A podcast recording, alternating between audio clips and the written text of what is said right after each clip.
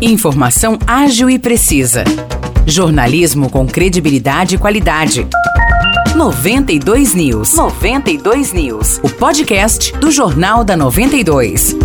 Olá, eu sou Morris Projan e a partir de agora você fica bem informado sobre as principais notícias do dia em nossa cidade e região. No episódio 521 do podcast 92 News, você confere. A Prefeitura Municipal de São João da Boa Vista informou que hoje haverá interdição da Praça Coronel Joaquim José entre as quadras das ruas General Osório e Professor Hugo Sarmento. A interdição se deve à montagem do palanque para as festividades do dia 7 de setembro. E a partir de amanhã até o dia 6 de setembro, a Praça Coronel Joaquim José também estará interditada, mas somente entre as 7h40 e as 8h20 da manhã, em razão da realização da Semana da Pátria. A Prefeitura pede atenção redobrada aos motoristas que passam pela região. Os desvios estarão indicados e podem ser conferidos no site sãojoão.sp.gov.br.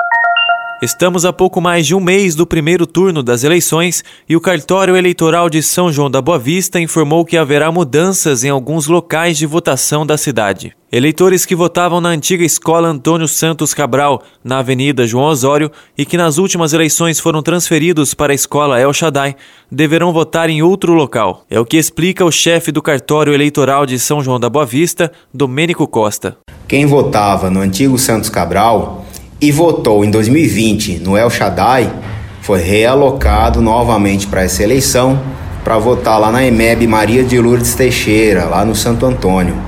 Então, o pessoal que era do antigo Santos Cabral, na João Osório, vai descer para o Santo Antônio, na EMEB Maria de Lourdes Teixeira, para poder votar esse ano, no primeiro e no segundo turno. Outra alteração para este ano é para quem votava no prédio do centro da Unifeob, onde fica o Colégio Externato. Outra coisa também é que o pessoal que votava na FEOB do centro, hoje atual externato, é só atravessar a rua ali General Osório para poder votar no espaço compartilhado Unifeob ali no Damásio. Então é só virar o quarteirão ali, atravessar a rua para poder votar. Foram realocados para aquele outro prédio vizinho que também pertence à FEOB, Neste ano, o eleitor deverá votar em um candidato para presidente, para governador, senador, deputado federal, deputado estadual e deputado distrital, no caso do Distrito Federal. O primeiro turno será no dia 2 de outubro e o eventual segundo turno no dia 30 de outubro.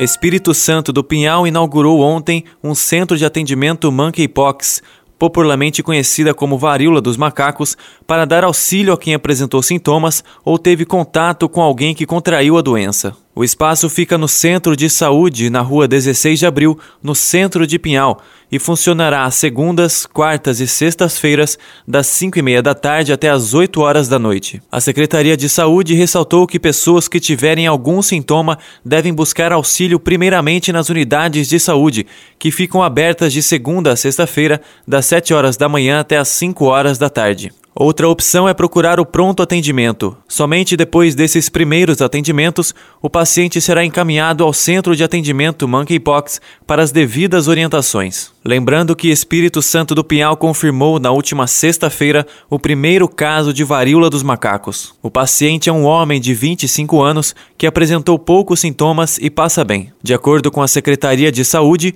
o paciente está sendo monitorado pela vigilância epidemiológica e os protocolos indicados pelo estado de São Paulo estão sendo seguidos. Os destaques de hoje ficam por aqui. Valeu e até o próximo episódio do nosso podcast.